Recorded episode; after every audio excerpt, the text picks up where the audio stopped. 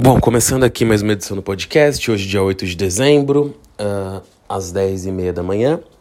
Como sempre, só relembrando que todas as análises feitas aqui são apenas conjecturas baseadas em informações públicas de mercado e não se configuram como qualquer tipo de recomendação de investimento. Bom, eu acabei deixando essa semana com uma edição única no meio da semana na quarta, porque tinham muitas coisas para sair aí, tanto de Omicron quanto de relação Rússia-Estados Unidos. Uh, ainda tem muitas dúvidas sobre tudo isso, na verdade, mas sobre o Omicron a gente teve alguns estudos divulgados aí uh, essa semana um pouco mais animadores, né? Então vamos passar para isso primeiro, uh, uns comentários sobre isso, que já que eu não sou epidemiologista, mas só impactos rápidos disso sobre o mercado, né? Acho que a primeira noção de todo mundo aí foi, foi um medo, embora tivesse indicações que continuam, na verdade, chegando da África do Sul, que o número de hospitalizados e de mortes por essa variante tem sido menor do que de variantes anteriores, mas é o que também tem que se está sendo dito, né, que tem que se esperar um pouco, porque apesar da taxa de transmissão estar muito alta, as pessoas às vezes demoram para morrer, a contabilização pode não estar sendo exata, mas eram sinais animadores. Junto com isso, velho, alguma, algumas notícias encontradas, algumas falando que poderia escapar das vacinas, meio sem fonte. Depois o presidente da Moderna veio falar que, de acordo com conversas que ele vinha tendo com cientistas, isso poderia escapar das vacinas. Uh, ontem saiu o primeiro estudo mais certo, né? Dizendo ali da Pfizer, né? Com relação à vacina da Pfizer, dizendo que uh, duas, a, o Omicron de fato teria ali um efeito reduzido com duas doses da vacina, ou seja, os, em teoria, casos graves teriam mais dificuldade, seria mais difícil o desenvolvimento de casos graves, mas a eficácia da vacina seria menor em face de outras variantes. E hoje pela manhã saiu que com uma terceira dose, aí sim, né, o número de anticorpos seria bastante satisfatório contra o Omicron a partir da aplicação do booster da terceira dose da vacina da Pfizer. E na esteira disso também veio que a Pfizer mesmo assim trabalha numa vacina específica para o Omicron, que poderia sair em março de 22, mas que três doses da sua vacina standard, digamos assim, a que vem sendo utilizada, eh, acabariam gerando ali um número adequado de anticorpos. E também um outro comentário um lateral aqui é que a Sinovac também, que produz a Coronavac, uma vacina amplamente utilizada no Brasil, também soltou aí um, notícias de que os primeiros testes sua vacina teria uma boa compreensão contra o contra o Minicron, mas eles também estariam desenvolvendo uma nova vacina aí adaptada que também poderia ficar pronta em três meses. Então o que, que dá para depender de tudo isso, né? Uh, e talvez um outro lado disso foi a Inglaterra anunciando. A Inglaterra, na verdade, ainda não anunciou, né? Mas uma reportagem do Guardian falando que a Inglaterra estaria ali estudando novas restrições, uh, ou seja, voltar a colocar ali uma quarentena maior para quem chegasse de viagens. Lembrando que o Japão fechou completamente fronteiras, uh, outros países. Um, algum, não sei se foi a Austrália, teve outro país que também tomou uma medida igual. Outros países voltaram apenas a colocar quarentena ou pedir mais testes de Covid antes do embarque além de as pessoas estarem completamente vacinadas. Mas sobre a Inglaterra, especificamente, as medidas chamaram a atenção porque poderiam, envolveriam ali eh, uma recomendação para a volta do teletrabalho, também a volta dessa, desse período aí de, de, de quarentena, digamos assim, maior, né, para quem chegasse na Inglaterra. E isso, claro, inibiria ali, digamos, talvez um comércio local na Inglaterra, uma vez que as pessoas que trabalham de casa consomem menos. E, novamente, como eu sempre digo aqui, não estou no médico se as medidas são certas ou erradas, que eu nem sei avaliar, não, não sou médico, só falando o que po poderia acontecer. E também impactaria muito o turismo, já que principalmente na Inglaterra o preço ali uh, que estava sendo cobrado nos hotéis para quem fosse para lá para quarentena era extremamente alto. Então, uh, basicamente, pessoas saindo da Inglaterra para turismo ou entrando ficaria ficar muito mais complicado. Só lembrando que essas medidas ainda não foram anunciadas pelo governo britânico, mas o Guardian cravou aí que poderiam ser anunciadas mais tarde nessa semana. Mas indo para o geral, tá, o que a gente tem? Uma variante que até agora tá, é, se mostrou mais transmissível, mas menos letal. E eu digo até agora porque isso pode mudar a questão do letal, mas e, e digamos que é o que eu já mencionei aqui antes, que você vai ver um monte de lugares é em média o que acontece com os vírus no decorrer da sua evolução, embora não dê para cravar isso, a gente já teve surpresas desagradáveis com o Covid nesse sentido. Mas temos aí indicações das farmacêuticas que as vacinas funcionam, nem que seja necessária uma terceira dose. Digamos que na aplicação da terceira dose, o Brasil, apesar de narrativas e até de problemas criados ali para comprar as primeiras vacinas pelo governo federal, está bastante adiantado, principalmente na terceira dose, né? Então, a gente teria ali um. Possivelmente, a gente até mais avançado do que vários países desenvolvidos na aplicação de terceira dose. Então, teria ali um nível de, de imunidade e defesa maior do que outros países do brasileiro nesse momento, que parece incrível pensando em um, em um ano atrás, né, que a gente nem tinha perspectiva de ter vacina, mas isso está ocorrendo. Uh, então, assim, no caso do Brasil, parece, com as evidências que a gente tem até o momento, que a gente teria algum nível de proteção adequado. Tem que se ver aí como isso vai ocorrer em outros países, se não podem surgir outras variantes devido aí também à, falta de vacinas no mundo, né?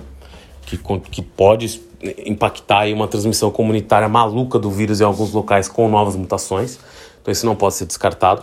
E cabe aí só uma ressalva também sobre esse estudo da Pfizer, né, que foi um estudo feito, pelo menos o que falava que a vacina perdia um pouco da eficácia, eu não sei o das três vacinas, foi feito com o soro é, de pessoas vacinadas. Né? E aí cabe uma ressalva que quando se fez esse mesmo tipo de estudo com o Delta, quando surgiu a variante Delta, também chegou à conclusão que a vacina escapava muito da variante Delta e fez também. E aquilo se tornou um grande problema. E depois, quando se fez um teste, não em cima do soro, mas realmente pessoas vacinadas, tendo contato com o vírus, se viu que não escapava efetivamente. Tinha uma eficácia menor, mas não era tão menor quanto se dizia no começo.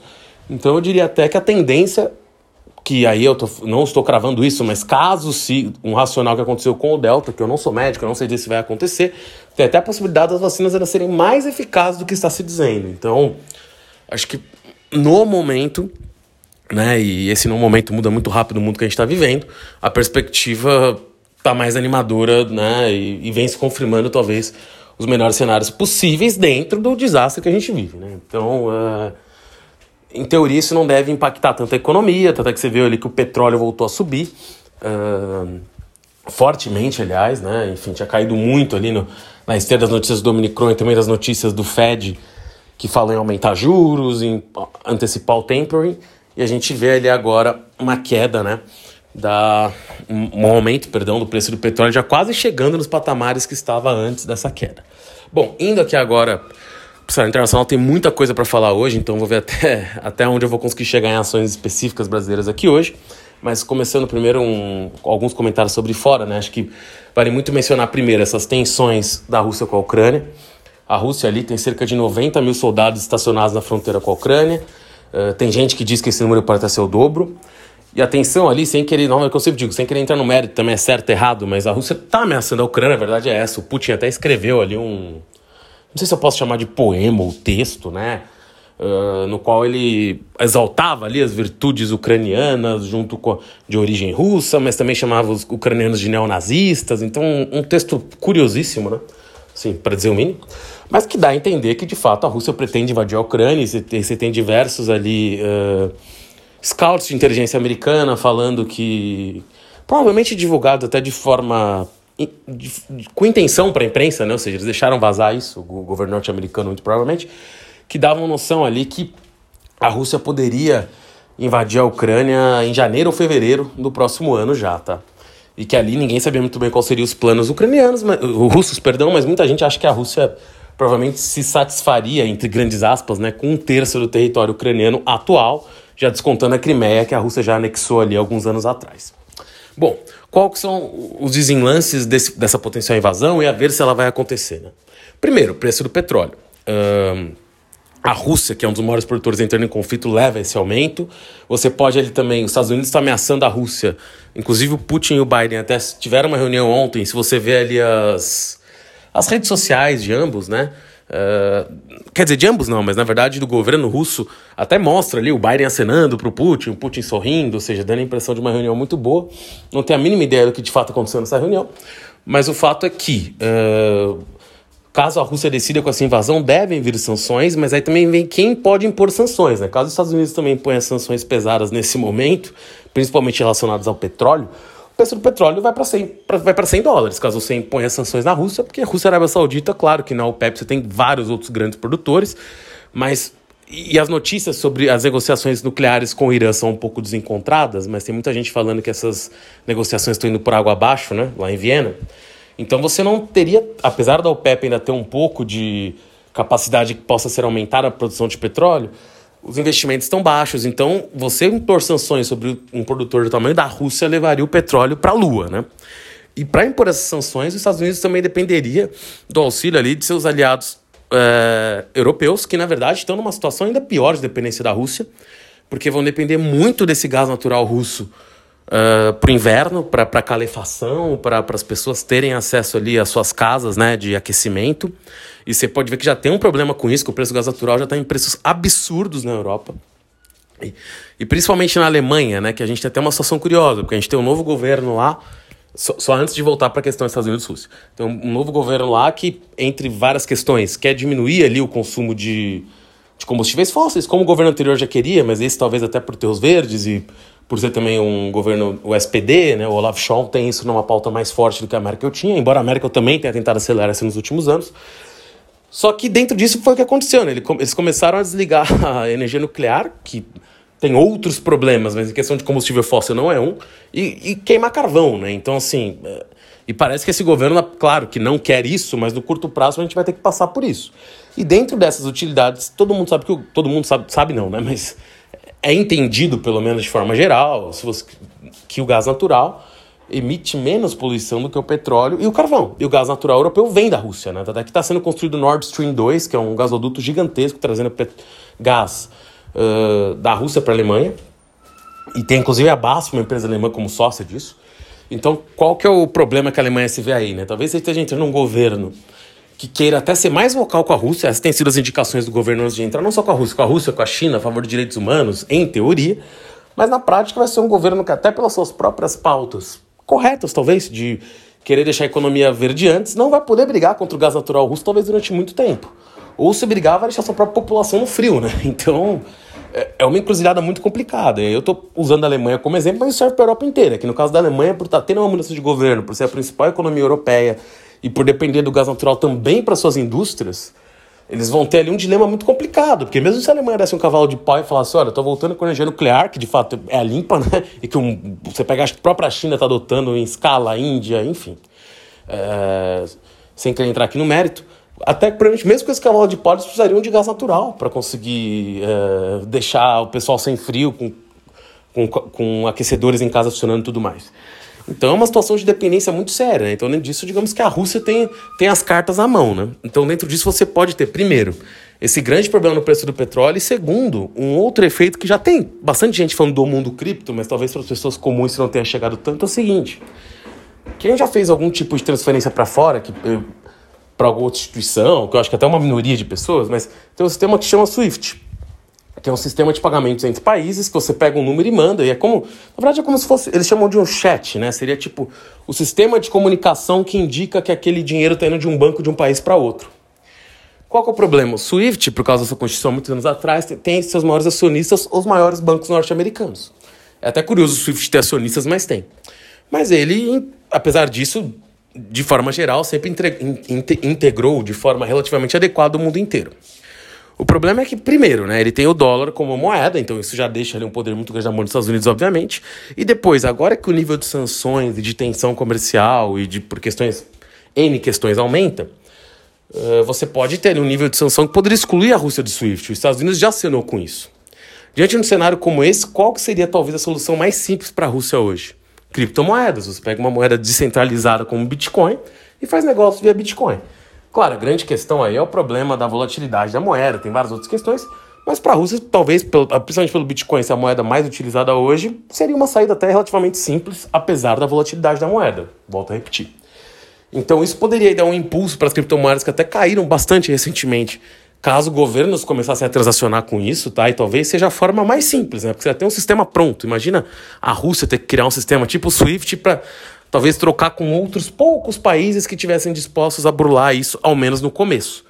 Porque eles teriam que ser integrados e tudo mais. Quando você já tem um sistema integrado que nem o Bitcoin, ele faz transação com quem ele quiser, com empresas, com quem quiser, meio que. Tudo bem, fica registrado no blockchain, mas pode fazer isso através de terceiros. Então, eh, você tem um sistema pronto né, para governos que, entre aspas, virassem páreas para passassem a utilizar. Então, esse pode ser outro desenvolvimento, poderia ser sim governos passarem a usar o Bitcoin como forma de transação em resposta a um banimento aí, a serem banidos do SWIFT. E no caso a gente não está falando de um governo e aí, mesmo o Irã, que é um país até relevante, a gente está falando do Irã, a gente não está falando uh, em termos bélicos, é eu quero dizer, né? Nem, nem do Brasil, eu digo assim, a gente está falando de países, não estou falando nem de tamanho, estou falando de poder bélico, né? A gente está falando de um país que tem bomba atômica, da Rússia, que duelou com os Estados Unidos toda a Guerra Fria, né? Então a gente está falando de uma de um país muito forte militarmente, que ninguém ia ficar brigando porque está usando Bitcoin, e digo militarmente mesmo. E talvez outro desenvolvimento que a gente está falando disso é o seguinte, né? Ninguém acha que os Estados Unidos vai ter ali poder uh, para brigar com a Rússia na Ucrânia. Não é nem que os Estados Unidos ia perder ou ganhar, porque a Rússia tem muito mais tropas, tá com, tem logística mais fácil, está mais acostumado ao frio, tem mais equipamentos ali, e talvez ganhasse mesmo em outro local. Então, ali especificamente a Rússia tem todas as vantagens. E a China tem todas as vantagens com relação a isso na questão de Taiwan. Então, assim, o que fica curioso, e algumas pessoas já ventilam, mas aí talvez seja um pouco teoria da conspiração, é a Rússia atacar a Ucrânia de alguma forma e a China, que já vem fazendo cada vez mais voos próximos a Taiwan, também atacar Taiwan num momento parecido. E aí os Estados Unidos não, não tem braço para isso, né? Talvez não tivesse braço para defender um dos locais, quem dirá os dois. Então, uh, e aí, claro, da China com Taiwan, nesse momento é muito mais especulação, né? Mas com certeza o Xi vai querer fazer isso antes de sair do poder em algum momento, no mínimo uma tentativa, mas não sei se vai ser logo agora. Mas claro que esse seria um momento adequado, né? Os Estados Unidos dividido ali entre Putin, entre Rússia e China. Né? E com certeza sem, sem capacidade de combater esses dois lados. E no caso ali, da, se caso isso acontecesse, né? É uma hipótese bem mais remota no caso de Taiwan, pode ver os preços dos chips disparar de vez, né? Porque a TWMC ainda tem a maior parte das suas fábricas em Taiwan e qualquer tipo de guerra ali se a gente está com problemas na cadeia de distribuição, que muitas pessoas vêm até falando que vem caindo nas últimas semanas mais rápido do que o esperado, eles vão aumentar muito, né? Então, ficar atento a isso. Indo um pouquinho mais especificamente para a China, né? Notícias boas e notícias ruins. Primeiras ruins, né? Parece que a Evergrande finalmente deu calote. Uh, passou o período ali de, de carência, né? De 30 dias pós a dívida vencer. E ela não está pagando os credores, e meio que já teve notícias ali meio que até junto com o governo, pelo CEO da empresa, que eles vão passar por uma reestruturação dura. Tanto você pegar o valor de face dos títulos, o que é o valor de face de um título, né? Vamos supor. Eu, eu, eu não sou uma empresa, vamos supor que eu tenho uma empresa uh, Brasil SA. Enfim. É, eu vou lá e emito títulos dessa empresa no mercado e eles pagam 15% ao ano. Vai, eu sou um, sou um pagador muito confiável, 15% ao ano é um valor alto. Muito, por exemplo, mais alto do que a taxa de juros do Brasil. Eu pago. Tudo bem que o Brasil é mais confiável do que eu, né? Mas eu quero dizer assim, eu juro alto. O que acontece? Normalmente o valor de, de face daquele título deveria ser o 100%, que é o valor total, mais os 15% que eu pago de juros. Aquele é o valor de face do, do valor da. Claro que aquilo vai variando todo dia no mercado, mas aquilo é o valor de face original. No caso dos títulos da Evergrande, eles já estão com 80% de deságio, ou seja, eles estão valendo 20% do que eles valiam no valor de face. O que quer dizer que não se espera pagamento, ou se espera um pagamento muito baixo, né? E é isso que vem por aí mesmo, é o que tudo indica. Claro que, pelo fato da empresa ainda ter muitos terrenos, está tendo acordos até com governos regionais chineses ali, para a empresa desenvolver alguma coisa de alguma forma. Mas aí vem o medo que até impactou os mercados há alguns meses e agora está impactando, na verdade, muito pouco, que é o risco de contágio. O governo chinês, contágio para toda a economia chinesa, o governo chinês parece estar um pouco mais preocupado com isso, apesar de estar tá deixando claro que não vai salvar a Evergrande. Teve outras, algumas outras construtoras menores, algumas um pouco maiores, mas todas bem menores que a Evergrande, que também começaram a dar calor nos dias subsequentes, principalmente em títulos privados. O que, claro, preocupa, né? Não, não, não é uma questão trivial, porque a construção civil é uma parte muito grande da economia chinesa, o próprio partido ali, eh, a China deve ter o um menor crescimento, claro, em termos proporcionais, não absolutos, né? Porque uma coisa era a China crescer 5% em 2000, outra coisa é a China crescer 5% com o PIB atual. Mas em termos percentuais, o menor crescimento chinês em muito tempo. Tem uma série de questões que nem o mundo inteiro enfrentou: Covid, lockdown, da seleção econômica de outros locais, problemas uh, mesmo na cadeia de suprimentos. Mas tem também a questão da construção civil, ela está sofrendo. E o primeiro lado é esse, né? esse nível de contágio. É muito difícil sequer avaliar isso agora. Aliás, a China tem cada vez divulgado menos dados econômicos, o que dificulta ainda mais a análise das suas empresas. Mas, uh, a princípio, isso não é que está controlado, mas não vai trazer problemas no curtíssimo prazo, sim, sei lá, até o final do ano. Mas podemos ter problemas aí estruturais em breve, não sei. Nem estou cravando isso e se eu tivesse que chutar por informações que a gente tem nesse momento, não parece ser o caso, mas essas coisas mudam muito rápido. Agora, o outro lado que aconteceu na China. A China acabou de liberar o compuls... diminuir o compulsório dos bancos. O que é o compulsório dos bancos? É o dinheiro que o banco tem que deixar lá é, estruturalmente, né? Uh, junto ao Banco Central do seu país, para uh, para ter uma prova ali de solvência, né? Ou seja, quando você deixa o banco ter um compulsório menor, você está dando mais dinheiro para ele emprestar para fomentar a economia. Então, esse é um reconhecimento nítido, né? Que a economia da China desacelerou e pode ser bom para o Brasil, que é um grande comerciante com a China, né? Então, isso é para ficar de olho. Vale a pena até ressaltar que a exportação de carne bovina, que ainda vinha respondendo bem até setembro ali, em outubro já despencou sem, a, sem as vendas para a China. Tem ali uma questão que acho que, eu não sei dizer agora se foi outubro ou se já foi novembro, acho que foi novembro, tá?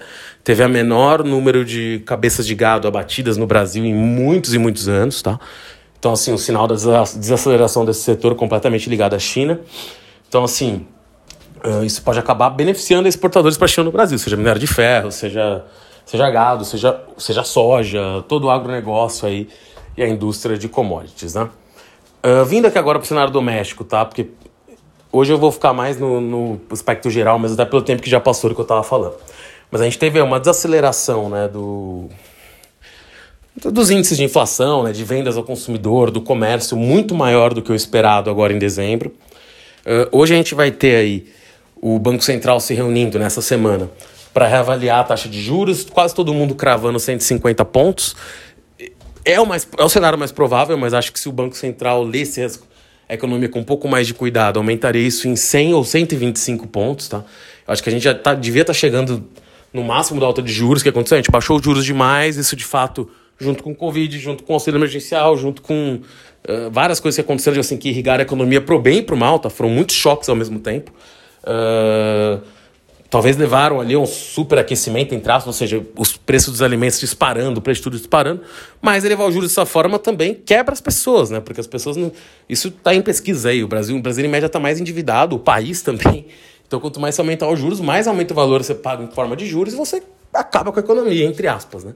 Então, acho que por mais que tenha que se subir isso, né, em parte por medo da gastança do governo, pelo governo se comunicar mal, pelo fiscal tá complicado, pelos ruídos, pelo país ter problemas de se relacionar internacionalmente, tem N problemas.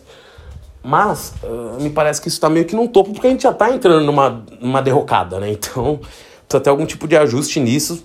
É aquela coisa, né? Se você der muito remédio, você mata o paciente. Então acho que tem que ter algum entendimento que a taxa de juros tem que, tem que subir um pouquinho menos, talvez tenha que ainda continuar uma taxa de crescimento na próxima reunião, aí já não sei dizer.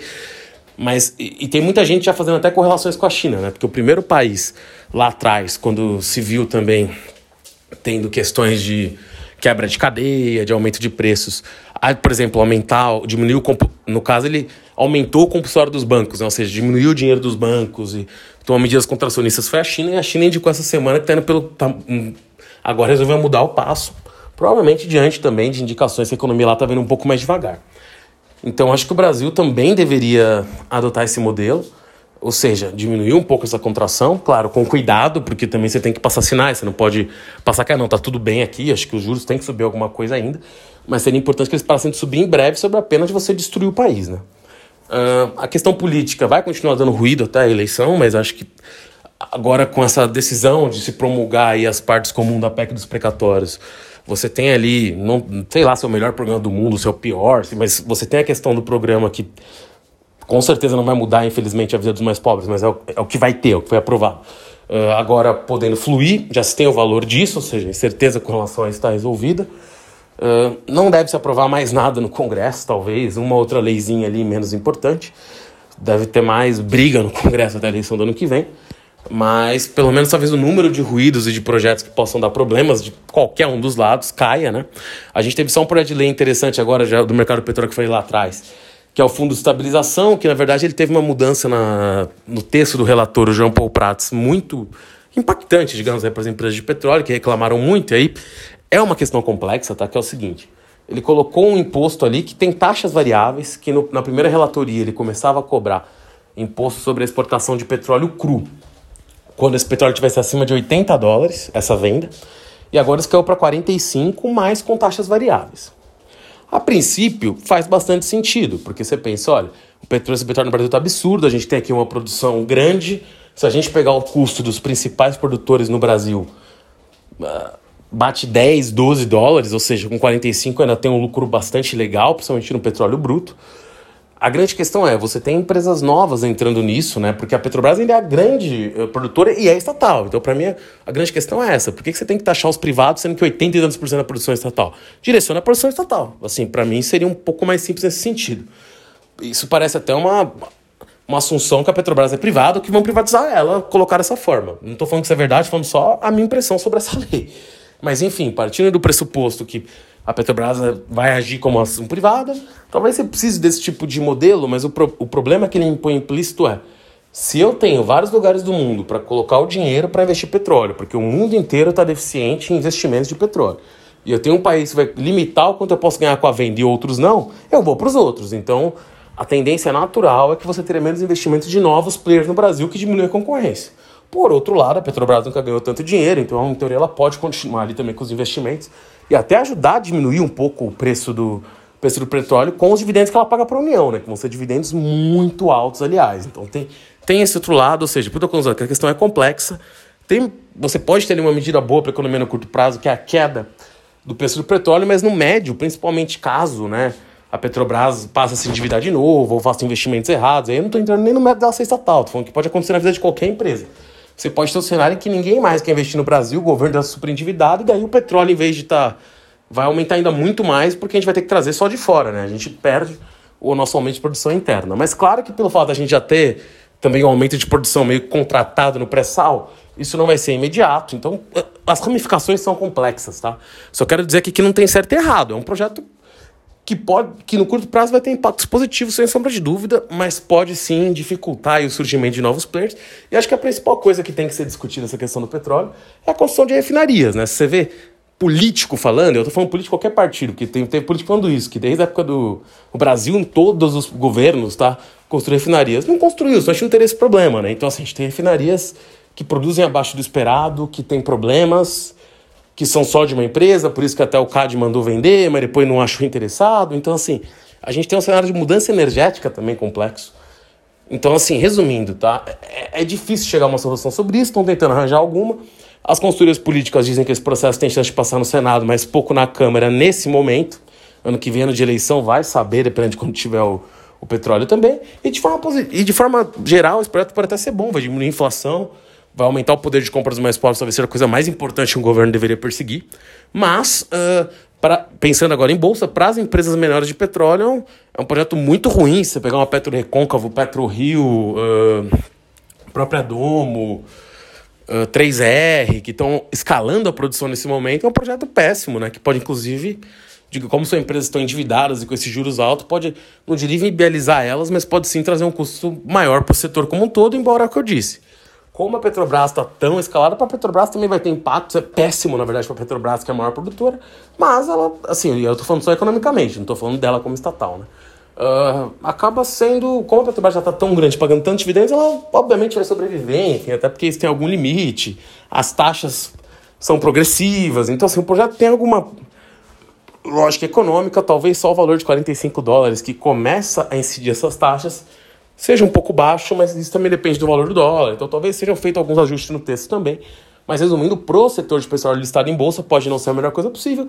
Para o país, se for mais bem ajustado, uh, pode, pode aumentar o poder real de compra do, ao menos no curto prazo, porque tem a questão que eu falei de produção no futuro, do, dos mais pobres, que, como eu disse, talvez seja a, a persecução mais importante de um governo.